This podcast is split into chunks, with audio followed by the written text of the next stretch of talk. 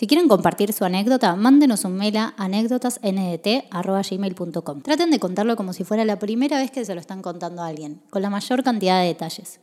Aclaren si quieren que sea anónimo o si quieren que compartamos sus redes. Los dejamos con un nuevo capítulo de anécdotas.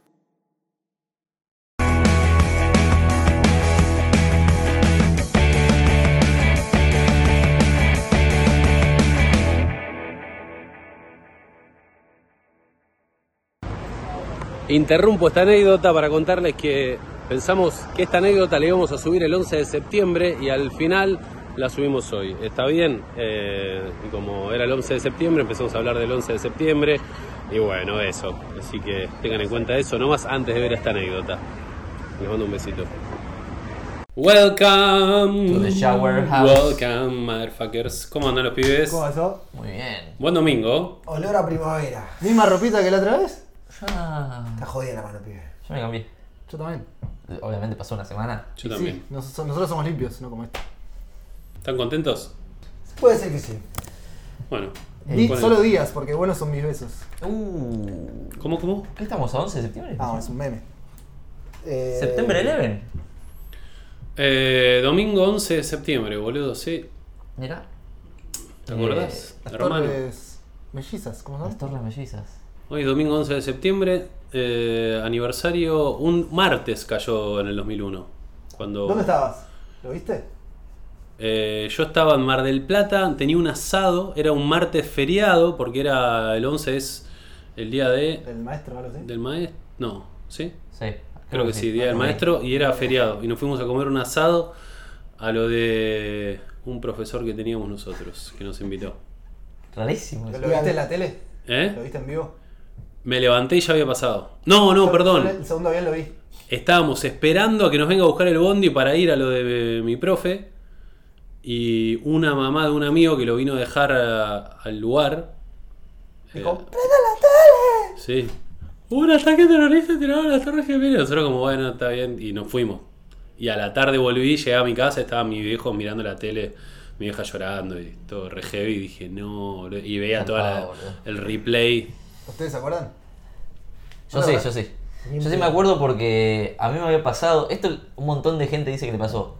Eh, yo soñé que se caían las Torres Gemelas eh, un tiempo antes, años antes. ¿Te ¿En pasó también? No, pe- peor. ¿Qué? ¿Qué te pasó? Yo estuve en las Torres Gemelas un año antes de que se caigan y me agarró un ataque de pánico. Jamás en mi vida tuve, tuve un ataque de pánico.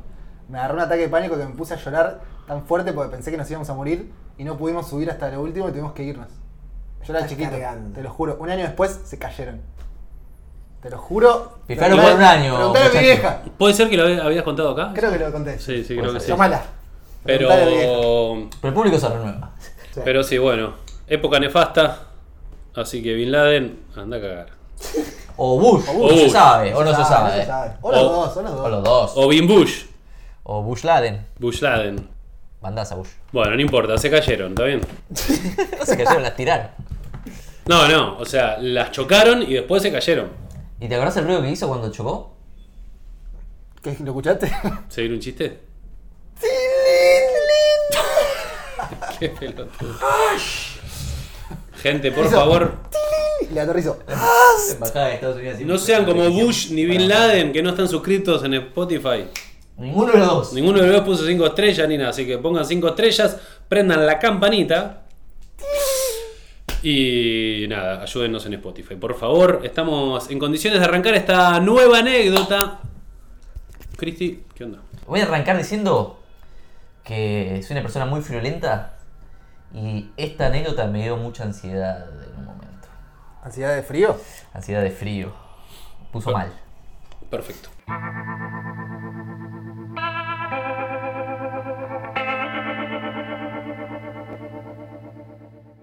Anécdota enviada por Agostina Sanhuesa. Hola Agus. Hola Agos. Hola chicos, con mi novio los vemos todos los domingos religiosamente desde la anécdota 1. Siempre quise mandar esta anécdota, así que ahí va. Me llamo Agostina y soy de Argentina. La anécdota empieza en julio de 2016 cuando con mi mamá y mi hermano menor estábamos volviendo de unas vacaciones en Chile. Antes de volver a Argentina fuimos a la ciudad de Osorno a comprar ropa en un shopping, aprovechando que por el tipo de cambio del momento se conseguía ropa de marca a un muy buen precio.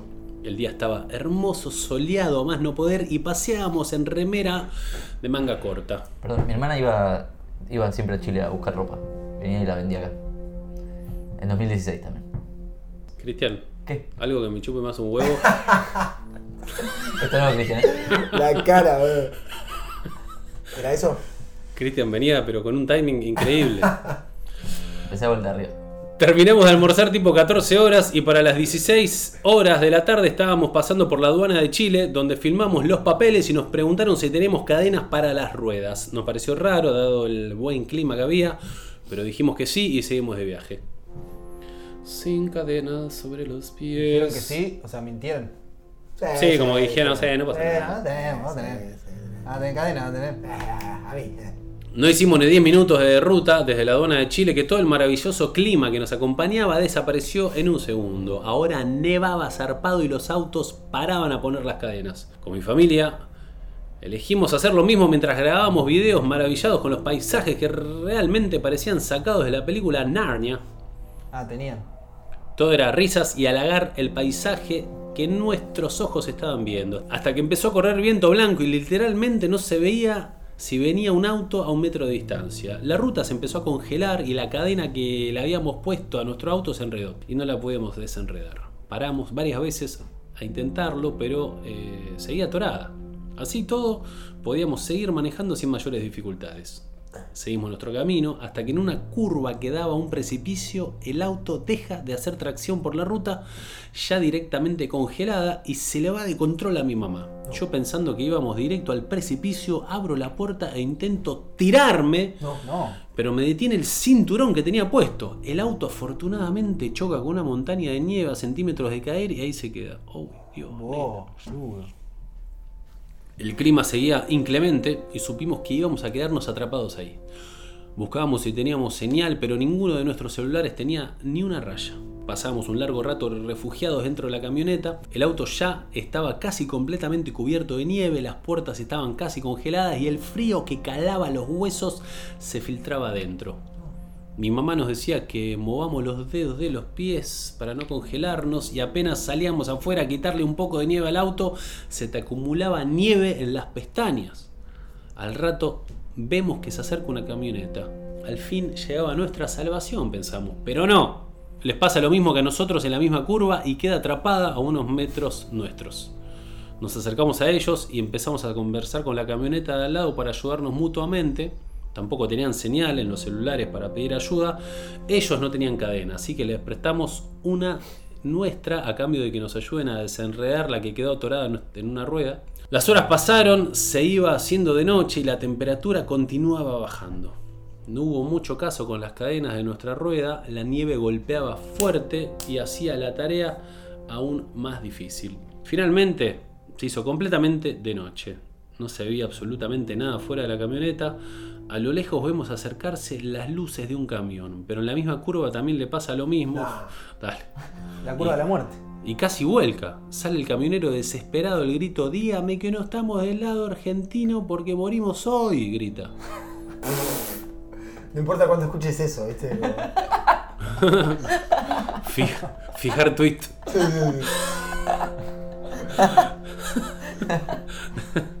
Nosotros no sabíamos dónde estábamos, pero creíamos que era del lado argentino. Cuando dijo eso, con mi mamá volvimos al auto y ella empezó a llorar. No. Yo recuerdo muy claro en ese momento pensar, ok, hoy quizás me muero.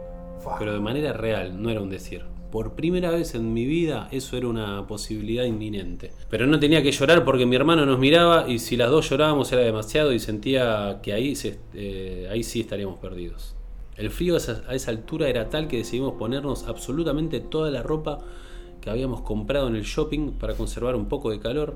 Probablemente íbamos a pasar toda la noche en esa situación. Si, si ocurría eso, el único que sobreviviría sería el camionero, que por la altura del camión no quedaría completamente tapado de nieve. Una vez más vimos una luz acercarse por la ruta. Si quienes venían manejando les ocurría lo mismo que a nosotros, proba- probablemente ya no correrían con la misma suerte de esquivar el precipicio. Bajar e intentar advertirles tampoco era una opción debido al frío y la visibilidad era casi nula. Solo podíamos observar las luces acercarse.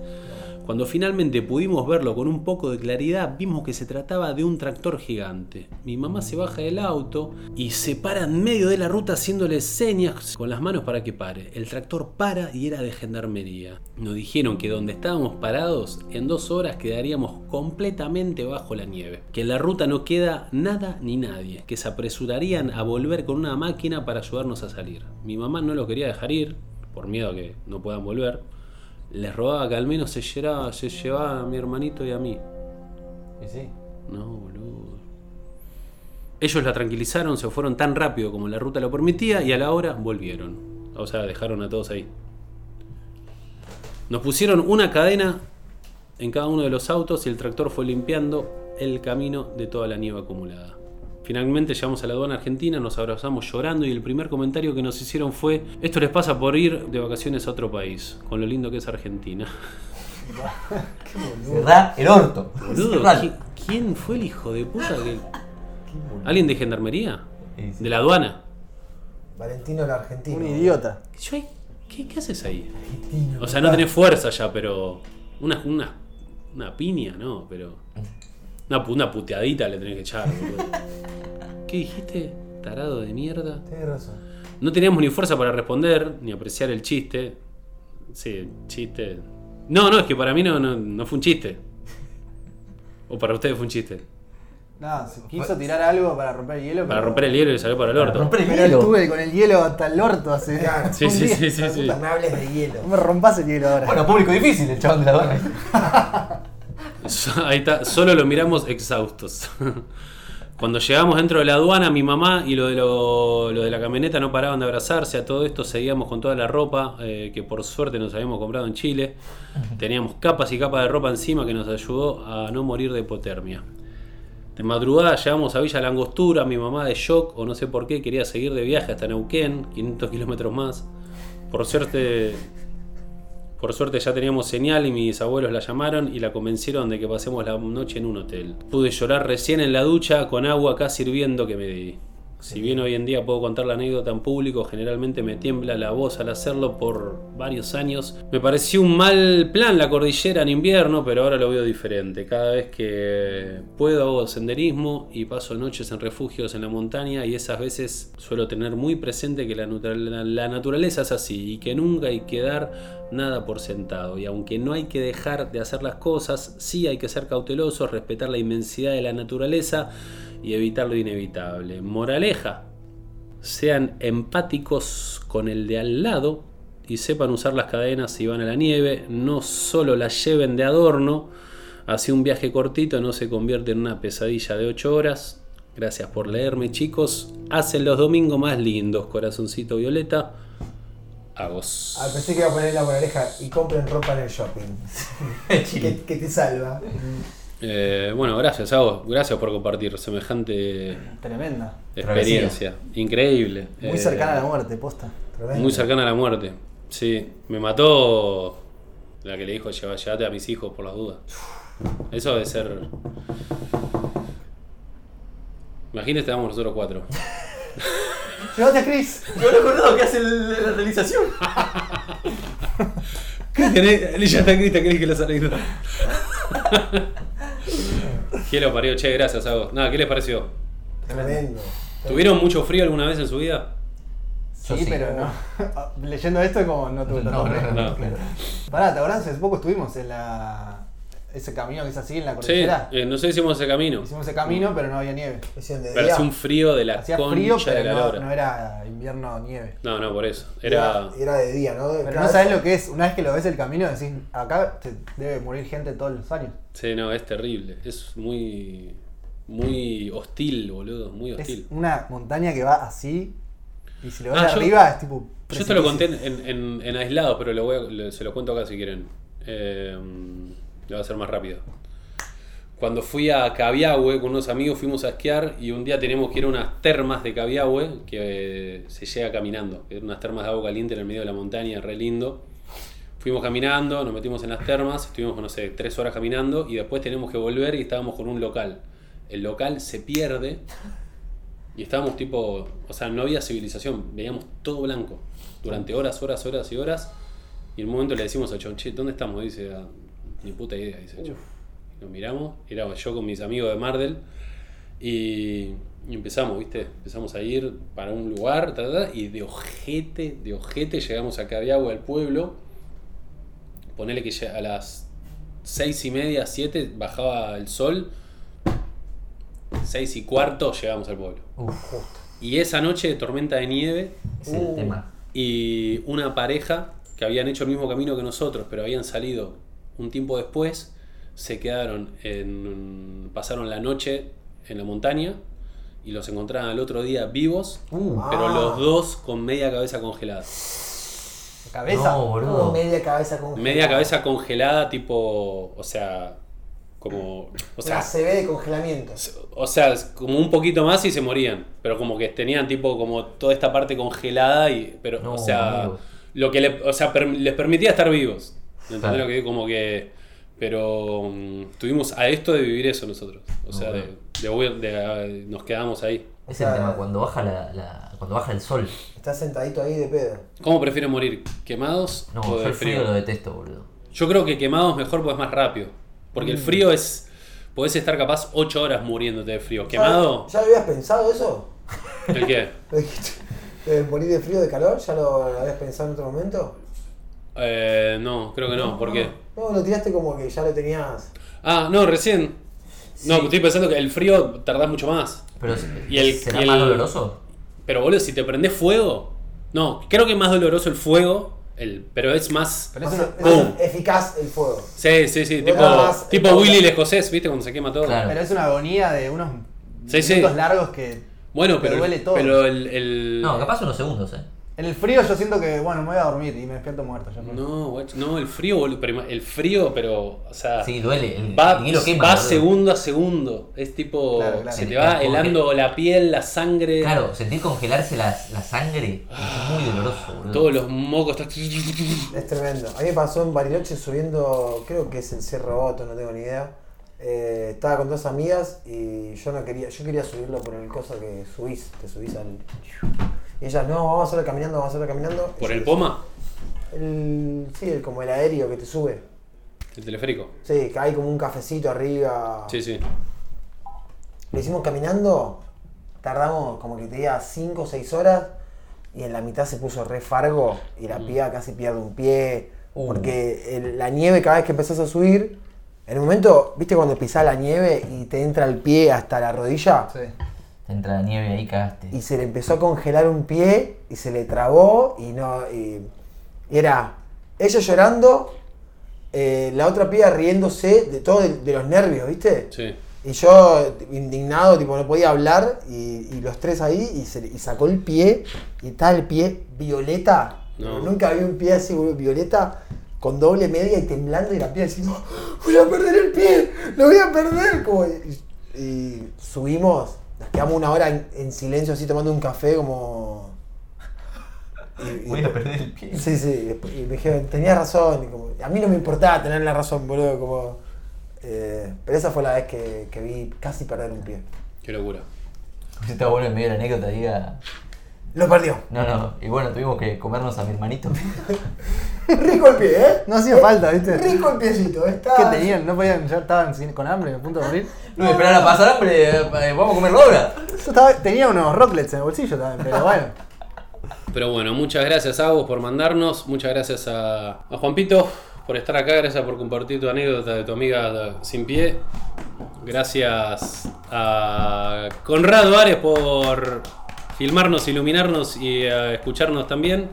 Muchas gracias a Cristian Condomí por el montaje. Opa, Muchas gracias. Cristi. Buen montaje, ¿eh? Y gracias por la lección de la anécdota, Cristian. Mu- muchas gracias. ¿Qué, pasó, Juanpiti? ¿Tengo que pasar un chivito? Mm, Voy a estar haciendo mi unipersonal. de stand-up. Chivo. Había olor a chivo, ¿eh? En septiembre, Juanpito y Cristian hacen stand-up, gente. Vayan a verlos en vivo, que son muy graciosos, se los prometo. El 14 de septiembre voy a estar en Verazategui Qué y el lindo. 25 en Devoto. Toda la, la información en nuestros Instagram. Arroba Juanpi Coronetti, arroba Cris Condomí, arroba Conrado.ares, arroba Nicolás de Trasí. Yo igual no voy a subir nada, ¿eh? Así que nos vemos, gente. Les mando un beso grande. Que terminen bien. Y que suenen con los angelitos. ¿Está bien? Abríguense. Pam, pam, pam, Abríguense. Chau.